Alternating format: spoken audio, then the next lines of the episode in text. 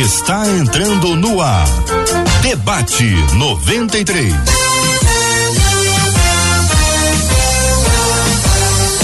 Realização 93 FM. Um oferecimento Pleno News. Notícias de verdade.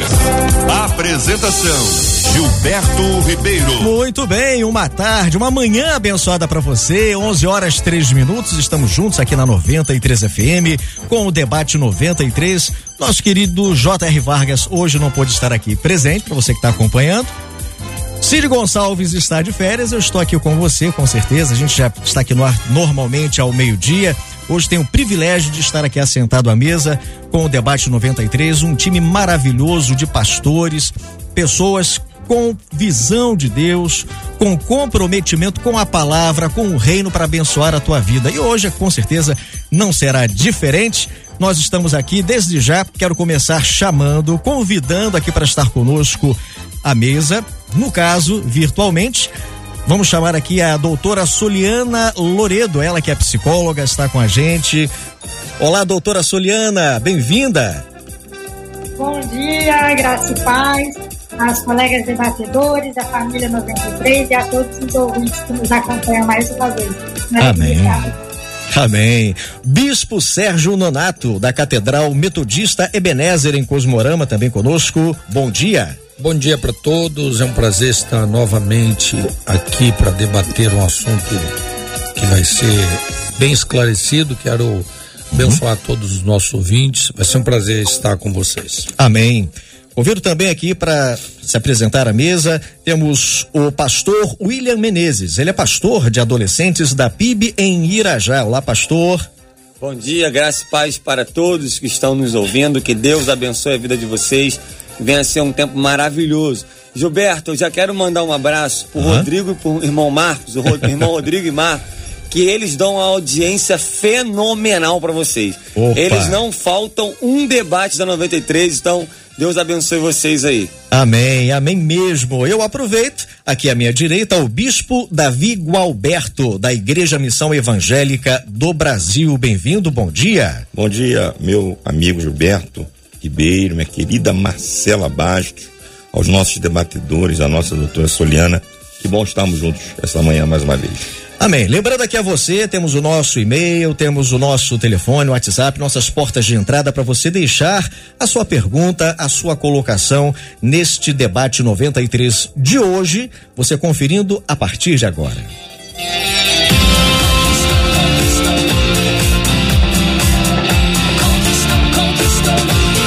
Conquistou meu coração. 93 FM. Seguindo aqui na 93 FM com o debate 93, chamo Marcela Bastos. Ela está conosco, é a produtora do programa, sempre trazendo aqui cada tema tremendo, não é, Marcela?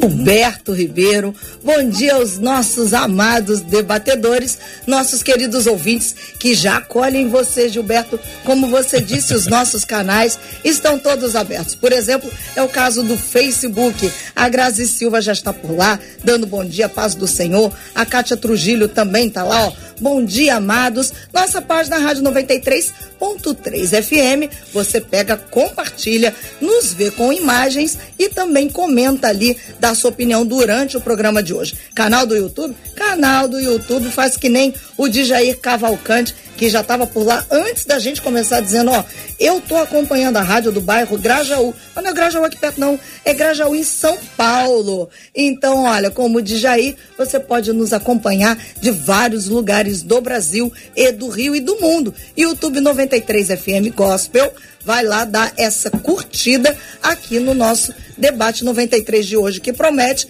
E aqui no nosso WhatsApp, também está aberto, faz como a ovelha do Bispo Sérgio Nonato, a Luciana, que já está aqui no WhatsApp, que é o 2196803 8319. Ela já está passando, dando um beijo, dizendo, é claro, um beijo especial para o meu Bispo Sérgio Nonato. Todo mundo aqui, ó preparadíssimo para receber a opinião dos nossos ouvintes, Gil, e recebendo você de braços abertos, que é uma alegria tê-lo com a gente aqui no Debate 93. Amém. Obrigado, Marcela. Bem, nós vamos então trazendo o tema de hoje. O tema quem traz é uma ouvinte por e-mail e ela diz o seguinte: vejo Vejo gente que não tem o menor compromisso com Deus. E as coisas acontecem com uma facilidade tremenda para elas. Por outro lado, vejo cristãos fiéis que sofrem a vida inteira. Parece que não têm um, um momento de descanso e jamais desfrutam das coisas boas dessa terra. Como entender isso?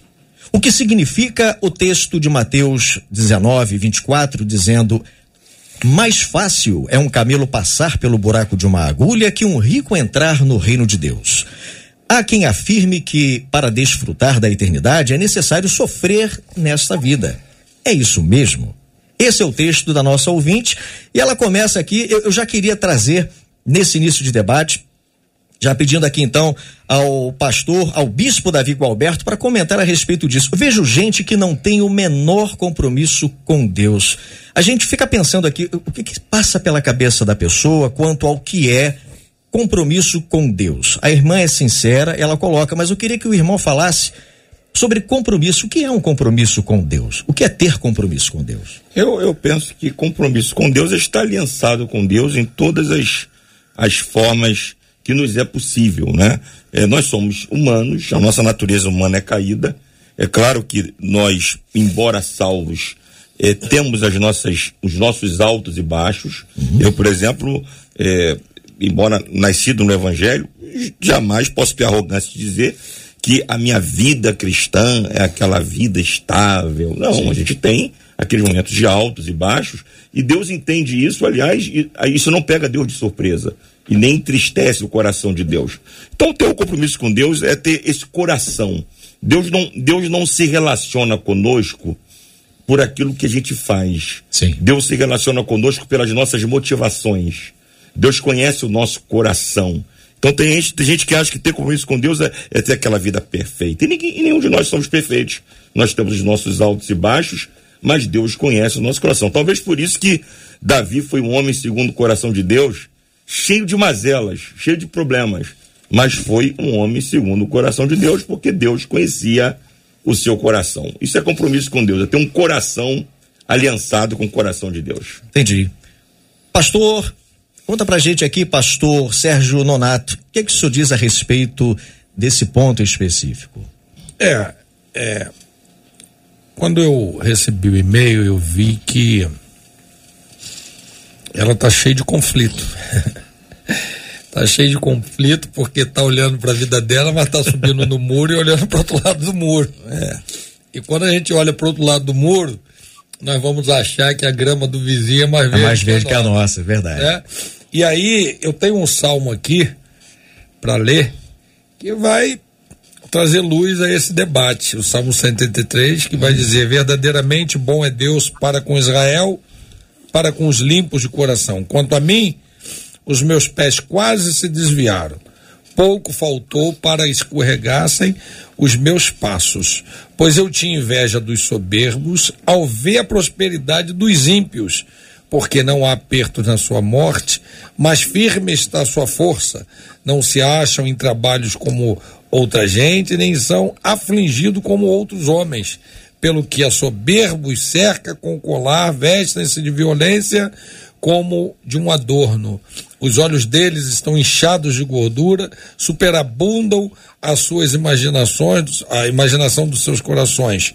São corrompidos e tratam maliciosamente de opressão, falam arrogantemente, erguem a sua boca contra os céus e a sua língua percorre a terra, pelo que o seu povo volta aqui e as águas de copo cheio se lhe espremem. E dizem: Como sabe, ó Deus, ou há conhecimento no Altíssimo, eis que estes são os ímpios e, todavia, estão sempre em segurança e lhes aumentam a riqueza. Verso 17, eu pulo para o 17, que vai dizer assim: é, até que, até que, ou seja, do, do 2, do versículo 2 ao versículo 16, ela está cheia de conflito. O, o, o, o salmista está cheio de conflito e depois uhum. ele fala assim: quanto a mim, Hã? Eu só entendi até que, até que entrei no santuário de Deus, então entendi o fim deles. Ou seja, quando você está desconectado da, da de Deus, quando você está é, é, sai da presença de Deus para ficar olhando é, tudo isso que nós vemos aqui, ela está olhando pessoas que, têm, que não têm o menor compromisso com Deus e acontece tudo com facilidade. Não é bem assim. Não é dessa forma.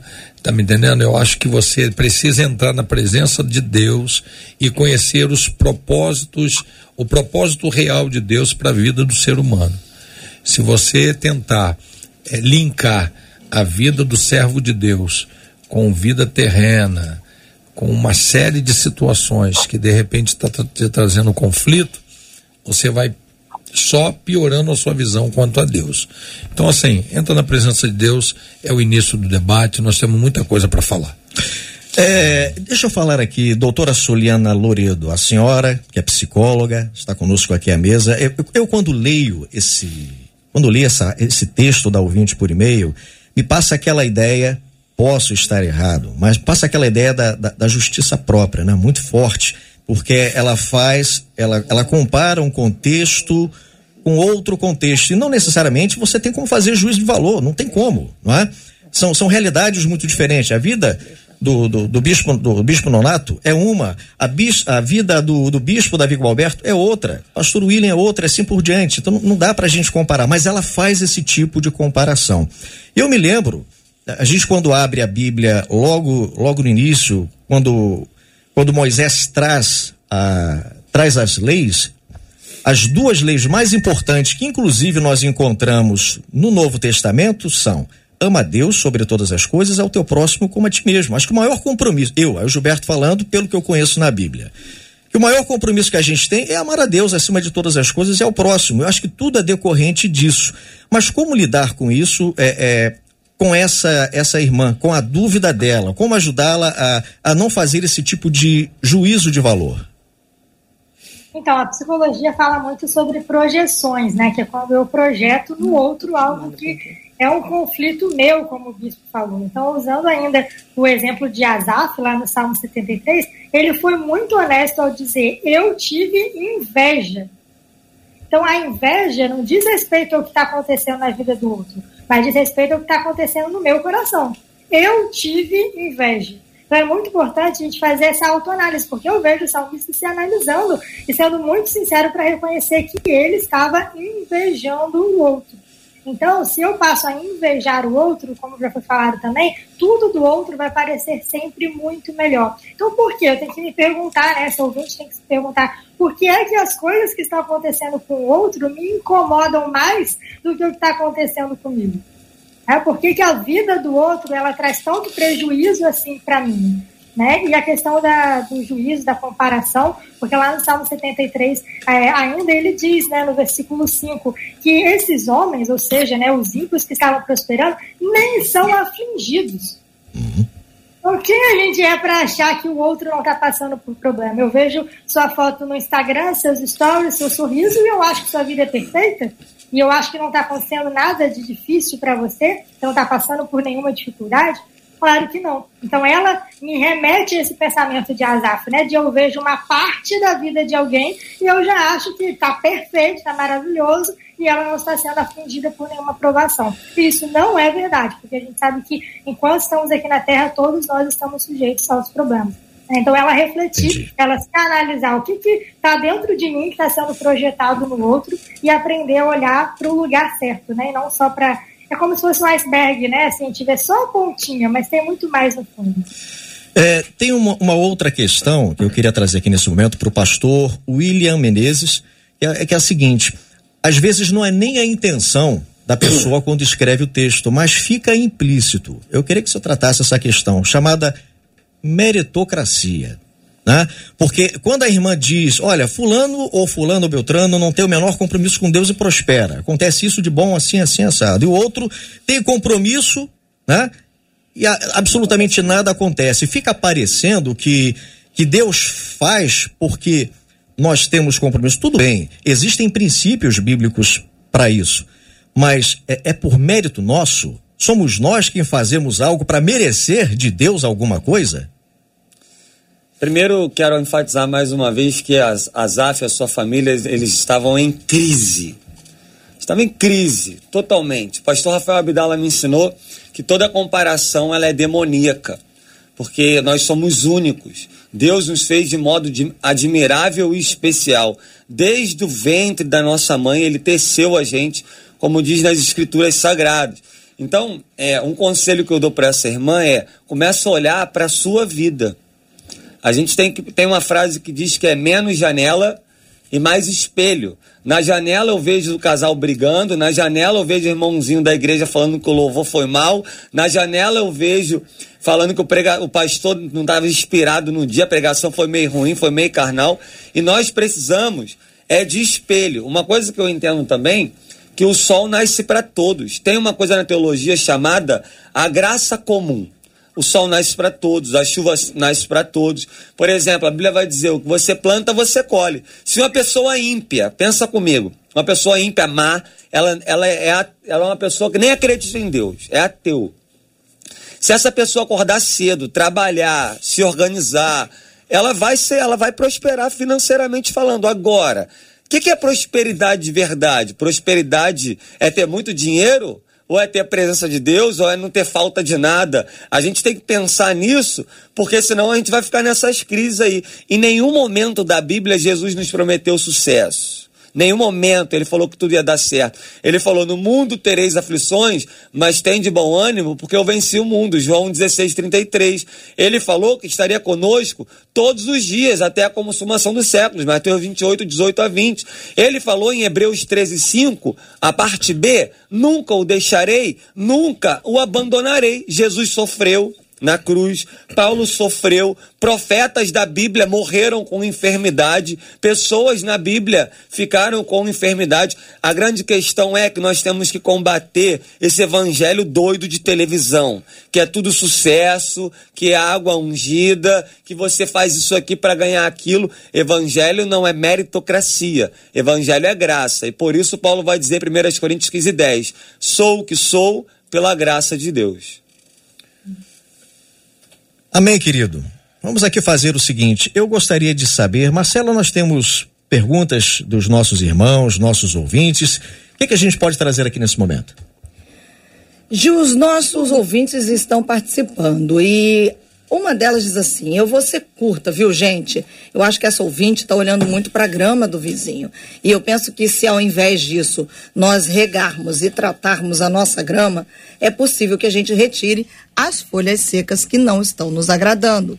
Uma outra ouvinte diz assim: Eu confesso que já fiz os mesmos questionamentos a Deus. Eu sei que não deveria, porque ele já fez tanto por mim. E trago duas perguntas para os nossos bispos, nosso pastor, nossa doutora Soliana. Uma delas, um deles, na verdade, veio na esteira do pastor William, dizendo: não seria então João 16, 33 uma comprovação, mas veja com a pergunta, de que nós temos que passar por dificuldade para herdar o reino?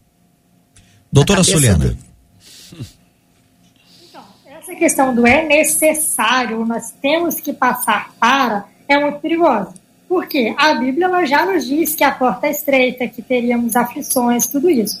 Mas quando eu condiciono a entrada aos céus a ter que passar a vida sofrendo aqui, eu caio num perigo muito grande de pensar como algumas outras religiões pensam, de que eu tenho que sofrer, eu tenho que né, passar, pagar penitências, pagar pecados aqui para garantir minha vaguinha no céu. Então, ah, eu posso passar pelo que for, porque se eu lutar muito, eu vou conseguir minha vaga no céu. E a gente sabe que esse não é o verdadeiro evangelho. É o único caminho que nos conduz aos céus não é o do sofrimento, da piedade, da pobreza ou da riqueza. Nada disso. O único e verdadeiro caminho que nos conduz é Jesus. Eu acho que é um fato que passamos por problemas e provações aqui. Mas não é isso que vai dizer se nós vamos ou não para o céu. Senão a pessoa que sofre e não tem Jesus, só por sofrer, ela já estava com a vaga garantida no céu. E não é assim. O que nos leva ao céu, como eu falo aqui, é a graça salvadora de Jesus Cristo. E não a forma como a nossa vida vai ser conduzida a nível de menos ou mais sofrimento. É, é, é uma coisa interessante a gente lembrar que as, as bênçãos, elas não vêm, elas não acontecem como como, como eu diria, a consequência de uma relação de merecimento, né? É através da graça de Deus na sua soberania. Para a gente poder desfrutar dessa, da, da, da eternidade com Deus, a, a, gente precisa é acreditar que Jesus é filho de Deus, crer que ele ressuscitou dentre os mortos. É isso que a Bíblia diz pra gente. É, a, a, questão da, da prosperidade foi bem colocada aqui, ela, ela é muito relativa, porque o que é que me realiza, o que é que me faz feliz, não é? O que é que realmente completa a vida da gente? Pode ser uma para o irmão, para o outro é diferente. Não existe uma, uma régua que sirva para todos. Sim. E é importante a gente entender isso porque a nossa vida passa por uma questão de propósito. Qual é o nosso propósito? Né? Qual é o nosso propósito em Deus? É, é, vou lembrar aqui um texto, tem um texto, Efésios 1,3. Deixa eu abrir aqui. Bendito seja o Deus e Pai de nosso Senhor Jesus Cristo, que nos abençoou com todas as sortes de bênçãos espirituais nas regiões celestiais em Cristo. Ou seja, não há bênção espiritual que não seja em Cristo, né? Já conquistou para nós. Tem gente que não usufrui. Tem gente que está no processo, né, é, desbravando, conquistando, tomando para si. Mas de repente isso não acontece porque não conhecem essa realidade que já é conquistada. Eu queria que o irmão comentasse a respeito disso.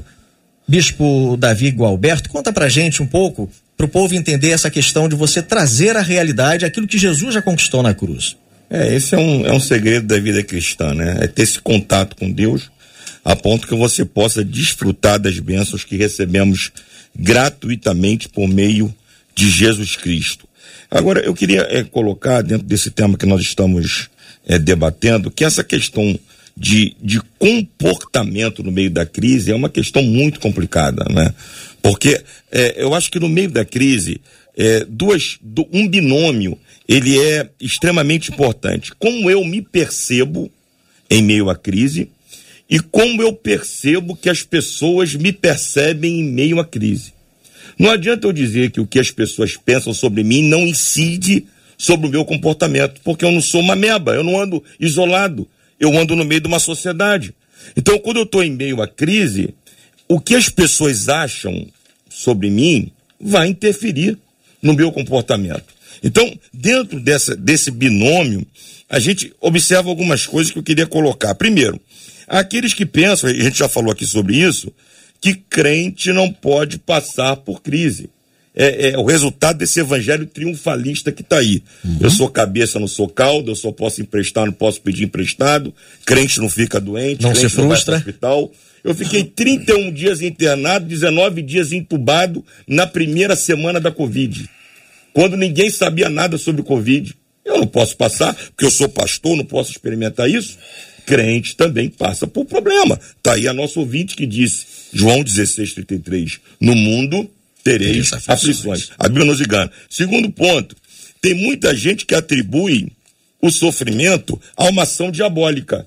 Todo sofrimento é o diabo. É o diabo que está na tua carcunda, meu irmão. É o diabo que está te arrebentando. É Satanás. E não é Satanás. É aquela história do cego. Quem pecou para que ele nascesse cego? Ele ou seus pais? Aí Jesus disse: nem ele nem seus pais essa enfermidade é para que se manifeste a glória de Deus. Tem propósito. Então, é propósito.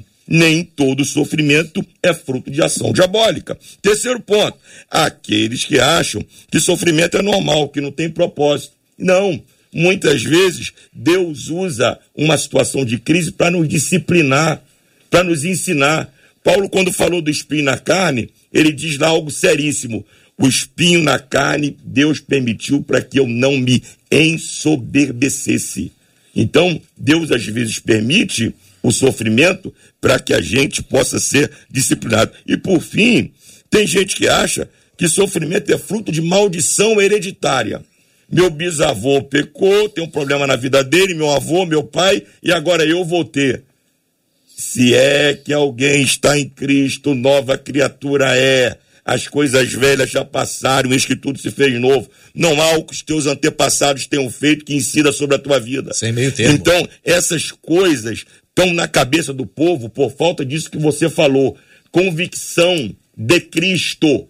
Quando Cristo entra na nossa vida e nós somos salvos, toda essa parafernália é apagada da nossa mente. A gente vive uma relação nova, de uma vida nova com Deus. Podemos passar pelo sofrimento, mas Cristo estará conosco em todos os momentos. Amém. É, eu só queria falar também sobre essa questão do, do sofrimento. Eu li no livro Uma Vida com Propósito, já li três vezes, indico você ler, é um livro muito bom. Claro que a Bíblia é o livro dos livros, nem entro nesse assunto, a Bíblia é, é o livro, você tem que ler a Bíblia devocional todo dia. Mas tem alguns livros também que abençoam a nossa vida e Uma Vida com Propósito é um livraço, vale a pena você ler. Tem uma frase lá que diz o seguinte: Deus não desperdiça nenhuma dor. Todas as dores dele são utilizadas para a glória para a glória dele, para a honra dele. Então, o nosso sofrimento de hoje pode ser o testemunho de amanhã. Deus pode estar te preparando. Às vezes nós temos que passar pelo sofrimento, como vai dizer no livro de Isaías, que o povo tinha a dura cerviz. O que, que era a dura cerviz? O pessoal não se prostrava, o pessoal não reconhecia quem era Deus. Então tem horas que Deus quer me ensinar e Deus quer te ensinar no amor, só que não vai. Aí a gente vai ter que passar por alguma dificuldade para a gente crescer, mas todo sacrifício para ser salvo já foi pago na cruz do Calvário. está, está consumado. A gente não está devendo nada para ninguém. A Bíblia vai dizer em Romanos que não há condenação para aqueles que estão em Cristo Jesus.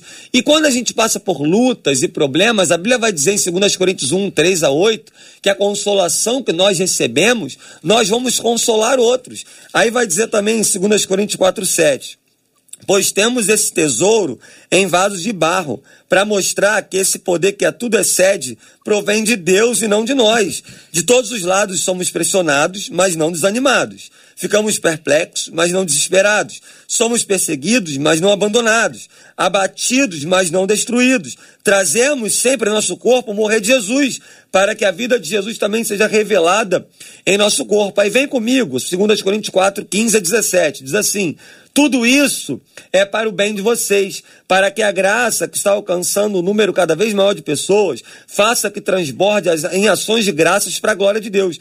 Por isso não desanimamos. Embora exteriormente estejamos a desgastar-nos interiormente, estamos sendo renovados dia após dia, pois os nossos sofrimentos leves e momentâneos estão produzindo para nós uma glória eterna, que pesa mais do que todos eles. Assim fixamos os olhos, não naquilo que se vê, mas o que não se vê, pois o que se vê é transitório, o que não se vê é eterno. Irmãos, como crentes, nós temos que olhar mais para a eternidade. Se a nossa cabeça estivesse olhando para o alto, a gente ia parar de olhar para o lado. Bispo Sérgio Nonato, hum. o que o senhor comenta a respeito desse ponto específico? Bem, deixa eu tentar me organizar aqui nisso tudo que eu ouvi. Primeiro eu quero deixar bem claro que eu, de repente, foi uma colocação é, talvez não organizada. O pastor William falou que a Bíblia não prometeu sucesso, mas, como disse o repetido aí até pela ouvinte, né? João 16, 33 o mundo teríamos aflição, né? Mas eu quero tentar organizar esse pensamento, né? A Bíblia declarou, a Bíblia me prometeu, a Bíblia falou de sucesso. O Senhor, quando chama Josué, ele vai falar para Josué assim: olha, você tem que se esforçar e ter bom ânimo. Impossível a gente conquistar, vencer, ter sucesso sem ter esforço e bom ânimo. São duas prerrogativas na vida de quem quer vencer: bom ânimo e esforço. Depois ele vai falar assim: olha, não deixe de falar desse livro, da lei e meditar nelas de dia e de noite.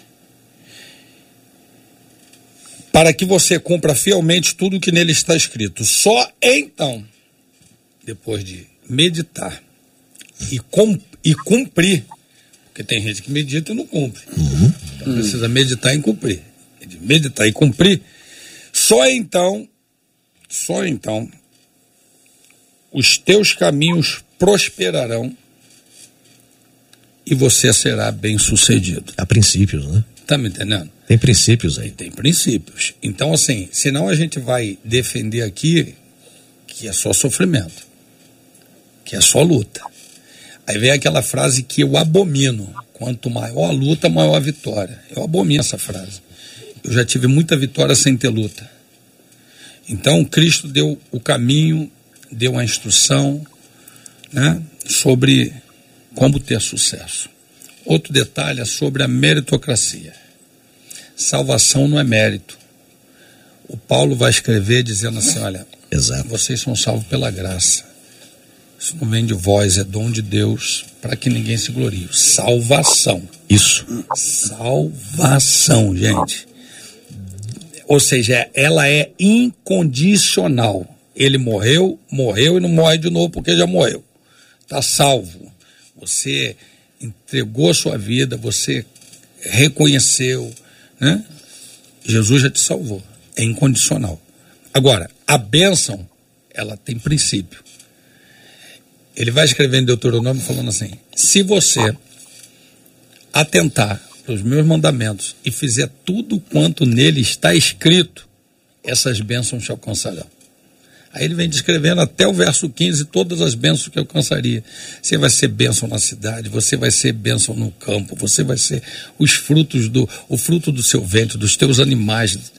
E ele vai contando as bênçãos. Se obedecer, se seguir. Deuteronômio 28. É, Deuteronômio 28. Depois do verso 16 em diante, ele vai falar assim: Mas se não obedecer e se não cumprir, essas maldições te alcançarão. Aí vem uma série delas. Então, quando eu olho por esse ângulo, eu vou ver que a salvação é incondicional.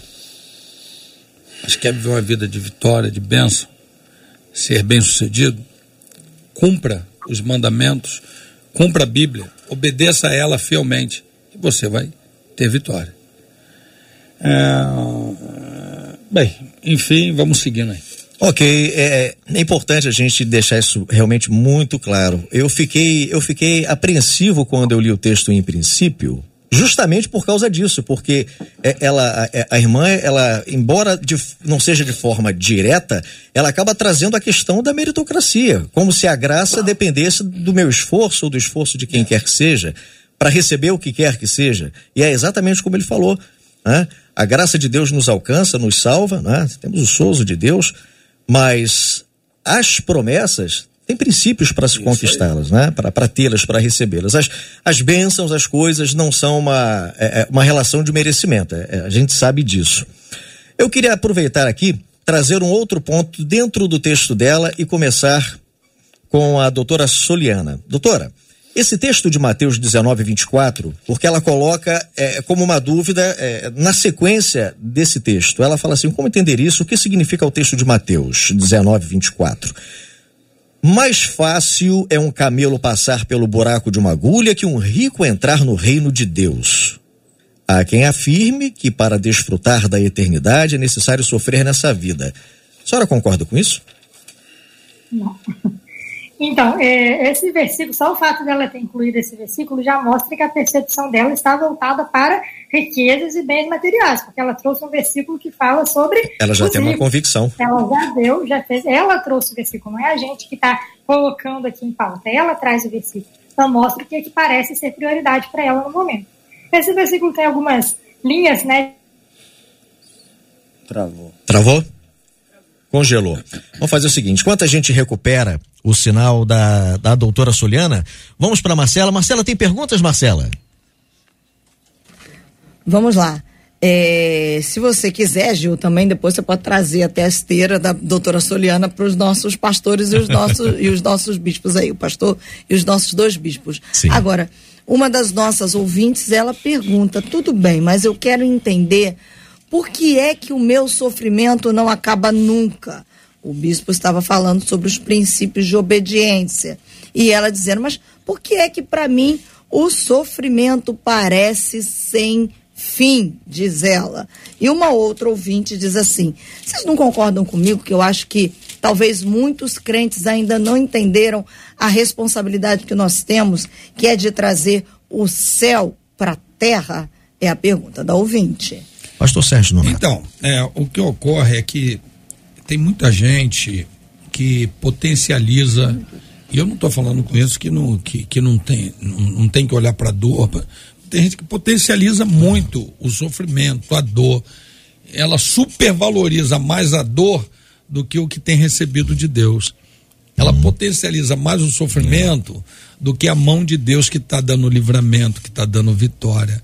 Eu na minha caminhada, Gilberto, se vocês me permitem, né? Sim. Na minha caminhada com Jesus, é, a, a vida na terra, ela, quando você se rende ao Senhor, você começa a, a viver um mundo espiritual. E o mundo espiritual tem o bem e tem o mal, tem as trevas e tem a luz. Há uma guerra. O apóstolo Paulo fala para nós nos revestirmos de toda a armadura de Deus para que possa resistir no dia mal. Então existe o dia mal. Né? E aí o que que ocorre? Na minha vida, quando eu me rendi e quando eu me coloquei à disposição de Deus e Deus me chamou, me escolheu, me separou, irmão, eu vivi momentos terríveis, né? Então assim, eu eu tenho, eu sou policial e a minha irmã, ela ela na semana que ela ia batizar, ela entrou numa crise emocional por causa de relacionamento com, com um rapaz e sendo policial, tirando serviço, eu, eu tinha arma guardada, escondida. Uhum. Só que na hora do culto, cara, ela me desce, a, a, minha casa era embaixo, ela desce, procura, acha a arma e se suicida dentro da minha casa na hora do culto, pô. Então você veja, eu corro lá, pego minha irmã, ela morre no meu braço, irmão.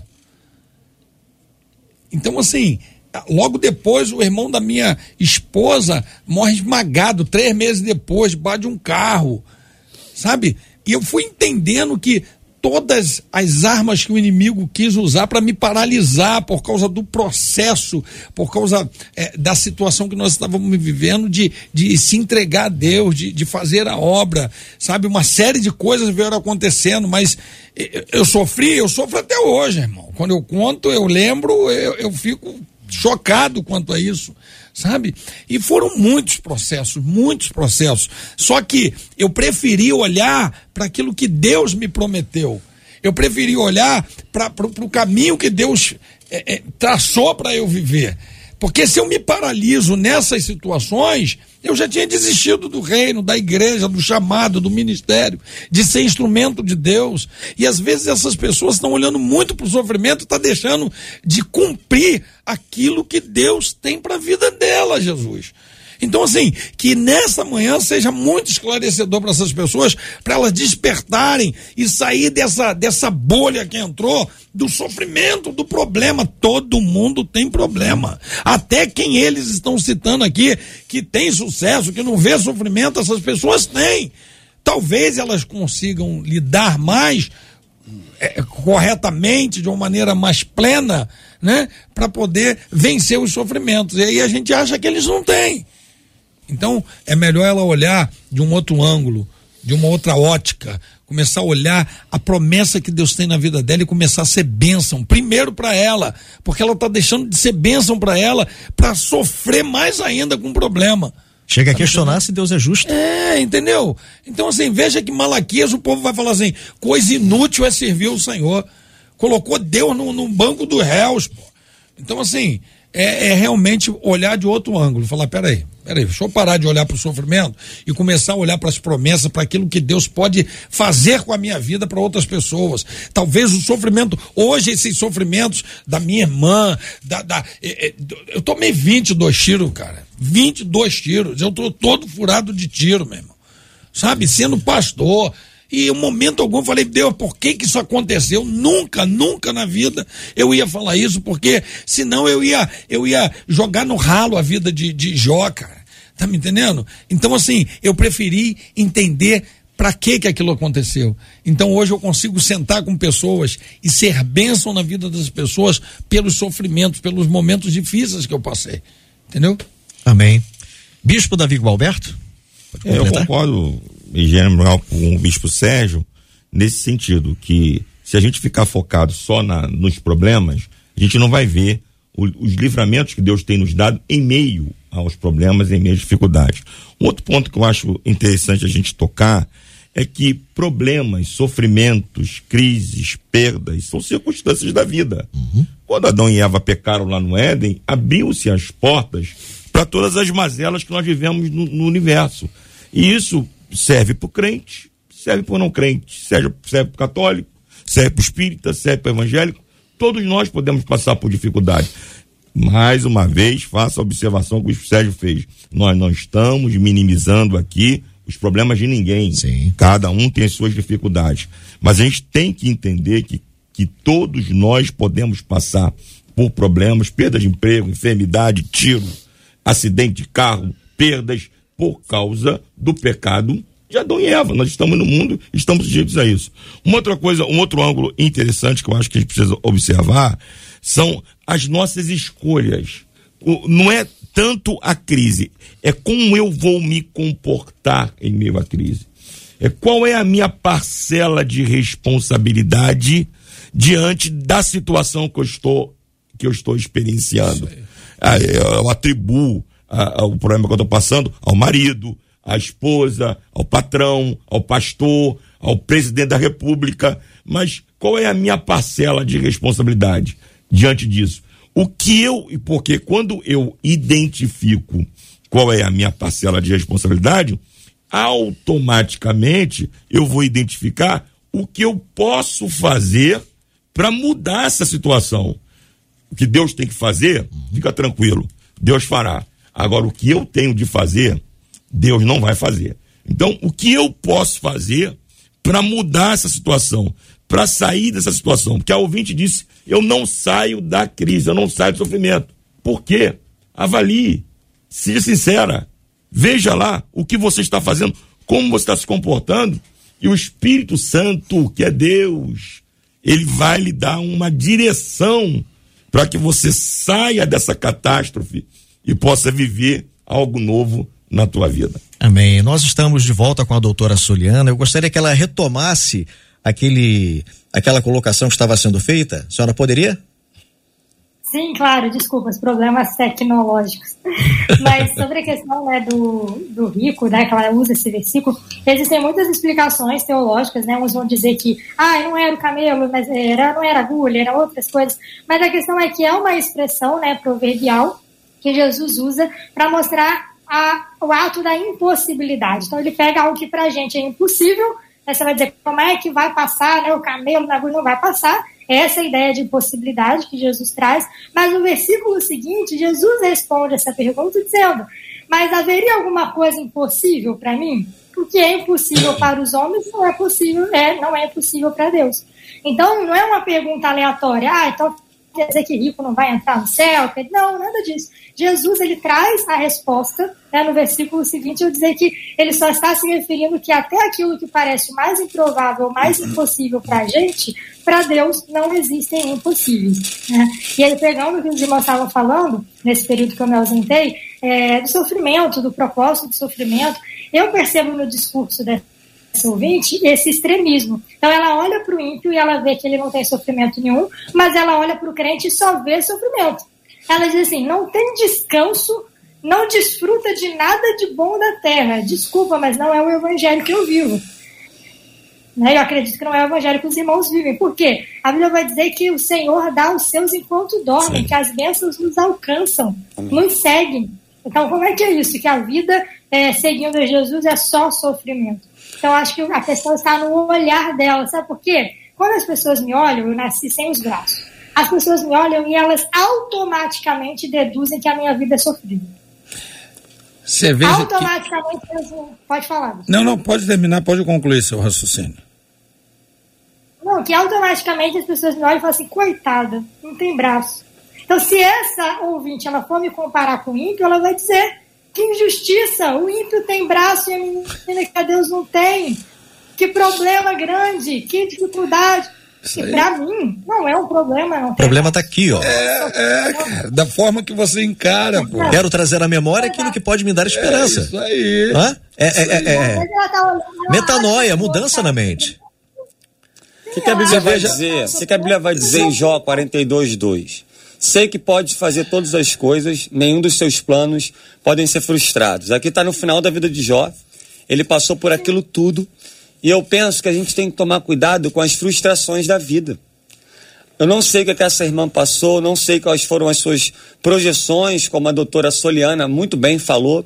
Eu não sei, Perfeito. mas ela ela está numa crise dela que ela tem que entender que até as frustrações delas, Deus tem um propósito. Eu acabei de ler um texto que a consolação que a gente recebe, nós vamos consolar outros. Agora, uma outra coisa que é interessante, quero deixar bem claro, que nós não somos o centro das atenções. As minhas experiências não são melhores do que as dos outros. O evangelho não é sobre eu. Hoje, dentro da igreja, entre pastores, líderes, seja o que for, tem muito eu, eu, eu, eu. Não é sobre nós, é sobre Jesus. Então nós não somos o centro do negócio, não é a minha experiência. Claro que a nossa experiência é usada para a glória de Deus, mas a Bíblia vai dizer em João 15, 5, que sem mim, no caso Jesus, nada podeis fazer. Então nós precisamos de um negócio chamado equilíbrio, não é nem 8 nem 80. E é óbvio, bispo, bispo Sérgio Nonato, que eu entendo que a Bíblia nos chama para sermos abençoados, sim. A Bíblia vai dizer em Gênesis 24, 1 que Abraão era de idade avançada e o Senhor o abençoara em tudo. Deus vai dizer para Neemias que ele seria bem sucedido, mas quando eu leio as Escrituras Sagradas, o sucesso não é garantido. A salvação é garantida a morte de Jesus na cruz é garantida. Agora, não quer dizer que a minha empresa vai prosperar, não quer dizer que eu vou ficar rico, não quer dizer que eu vou ser o melhor. Então, só para dizer que a minha, a minha frase foi pensada e não foi desorganizada. Ok, só que presta atenção, pastor William. É, quando Jesus fala para Josué, ele está garantindo a Josué o sucesso como uma condição de ler a Bíblia, de buscar. Mas o que, Isso aí. foi que E quando falei? eu leio a Bíblia e oro mas e não vem a benção? Que que foi? Mas o que que Sim. eu falei? Exatamente, o princípio aplicado. É, e quando eu leio a Bíblia e oro e não vem a benção? Mas o que que eu falei? Se meditar e não cumprir, não vai ter, pô. Então, então, existe... então é, é, garantido. E quando eu leio que, e Só que é garantido em cima de quê? Garantido em cima de princípios. O princípio é esse. Fez. Agora, eu faço. Existe um texto bíblico, e eu deixo aqui também para o bispo Davi Gualberto fazer o comentário em cima dele, Eclesiastes 9, 11, quando o homem mais sábio dessa terra diz assim: Voltei-me e vi debaixo do sol que não é dos ligeiros a carreira, nem é dos fortes a batalha, nem tampouco dos sábios o pão, nem tampouco dos prudentes as riquezas, nem tampouco dos entendidos o favor, mas que o tempo e a oportunidade ocorrem a todos. Não é porque a pessoa tem muito que ela vai conseguir o que ela realmente precisa, aquilo que ela quer. Depende de ela estar preparada e ela discernir o tempo e o modo.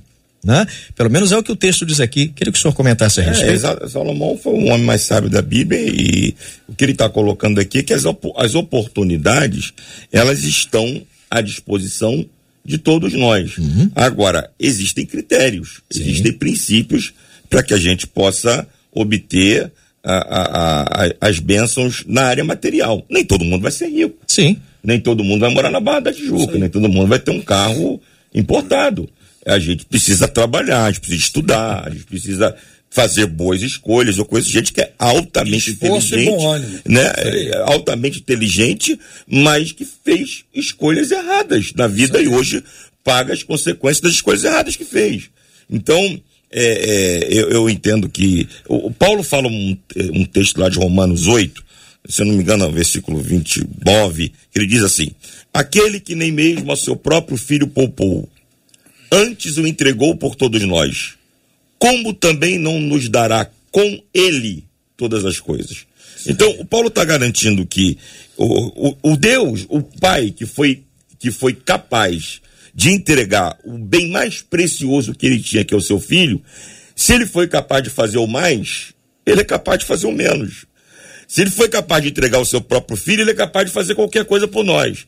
Agora, nós precisamos nos adequar, nós precisamos nos esforçar, nós precisamos tomar decisões corretas. Eu acho que o, que o bispo Sérgio Nonato e o pastor William estão falando a mesma coisa. Só que um está vindo do norte, outro do sul, Isso. estão se contando no centro e é você veja, você veja que os discípulos ficaram intrigados, intrigados no texto de Mateus 19. Eles vão olhar para Jesus, vão olhar para o homem, vão olhar para Jesus, vão olhar para o homem, vai virar para Jesus e vai falar assim: peraí, então quem é que pode ser salvo? Quem é que pode ser salvo nesse caso? No verso 25. Jesus olhou para ele e respondeu: é, Ao homem é impossível. Mas a Deus tudo é possível. Hum. Aí ele vai falar assim: não tem. Aí Pedro vai falar assim: nós largamos tudo para te seguir.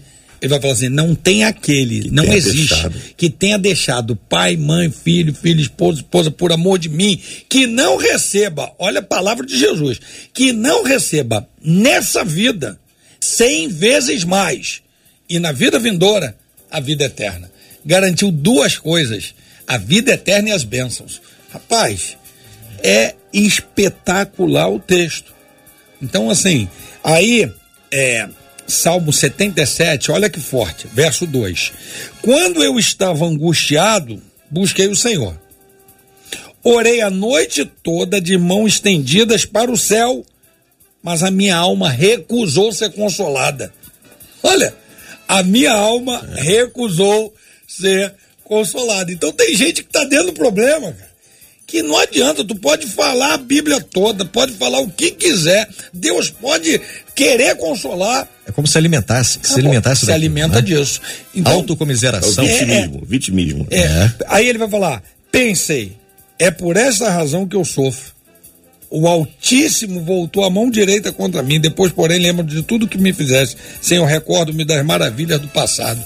Ou seja, ela no início estava se recusando a ser consolada, depois entendeu, Deus estendeu a mão, falou: caramba, eu tava, eu tô, eu tô cego, não é possível.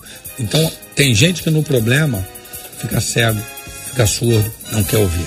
Então, Ô Gilberto, a Bíblia vai dizer em Filipenses 4,11 assim: Não estou dizendo isso porque esteja necessitado, pois aprendi a adaptar-me a toda e qualquer circunstância. Sei o que é passar necessidade, sei o que é ter fartura.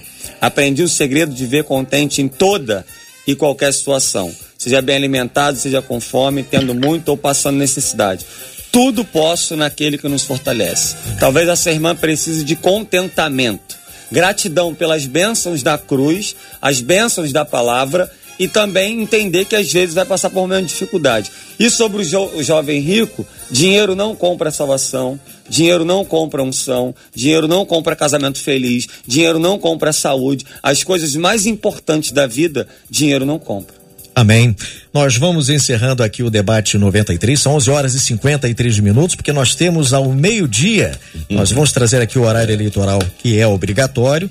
Eu queria pedir aos pastores que deixassem, cada qual, uma mensagem para a gente poder encerrar, uma breve mensagem de despedida aqui desse momento. Quero começar com o bispo Davi Gualberto. Eu quero agradecer a oportunidade mais uma vez de estar aqui com os nossos companheiros, com a doutora Soliana, e dizer para nosso ouvinte, para todos os que estão passando por lutas e dificuldades, o que Jesus disse: Eis que estou convosco todos os dias até a consumação dos séculos. Amém. Amém. Bispo Sérgio Donato? Bem, é, eu quero deixar o texto de João 4, quando aquela mulher vai falar para Jesus, quando ele diz assim: vai lá e busca o teu marido, ela diz: eu não tenho marido. Ele disse: disseste bem, teve cinco e o que está contigo não, não é, é, teu, teu marido. Então, a, a verdade é que Jesus vai falar assim: se você me desse dessa água, eu volto a ter sede. Mas se você beber da água que eu lhe der, nunca mais você vai ter sede. Então, a, a, Jesus é a fonte da vida.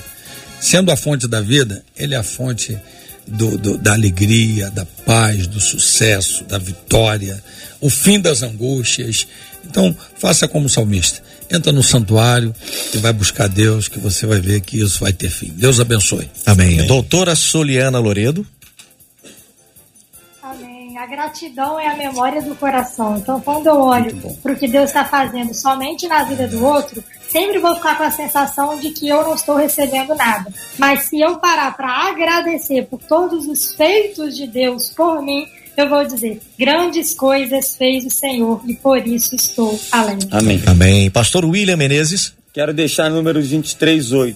Como posso amaldiçoar a quem Deus abençoou. Aqui está falando de Balaão, ele foi contratado para amaldiçoar o povo de Israel, tentou algumas vezes, foi frustrado, porque não adianta. Quando você é abençoado em Cristo Jesus, ninguém pode te amaldiçoar. Que Deus abençoe essa irmã que está em crise, que ela tenha entendido. Que Deus abençoe cada ouvinte aí. Obrigado pela oportunidade e privilégio de estar com vocês. Amém. Deus abençoe. Marcela Bastos. A gente encerra aqui agradecendo a você, Gil, por estar aqui conosco hoje, nossos amados debatedores, nossos queridos ouvintes que estão nos acompanhando, estão aqui dizendo, por exemplo, como a Miriam Mateus, agradecendo, dizendo que debate abençoado. Eu aprendi muito com vocês hoje. Muito obrigada, Gil. Amém. Eu queria que a doutora Soliana Loredo, que ela fizesse uma oração nesse momento, uma breve oração, mais objetiva, focada para que a gente possa estar trazendo tudo isso, todo esse contexto como um aprendizado prático para a nossa vida. Amém? É com a senhora doutora Soliana. Oremos. Senhor, meu Deus, meu Pai, nós queremos te agradecer por esse dia na Sua presença, por mais essa oportunidade, ó Pai, de falarmos da Tua palavra, do Seu amor, meu Deus.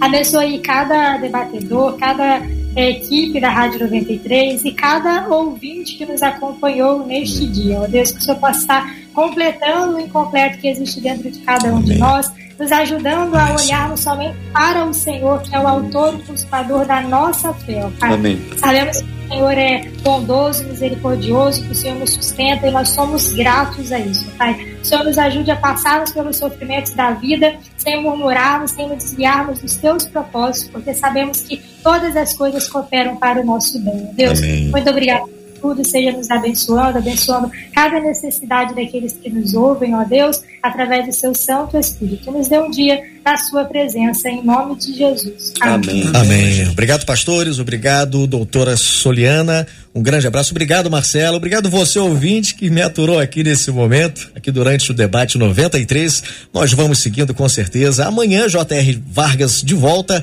na programação com você. Até lá. Deus te abençoe. Você acabou de ouvir Debate 93.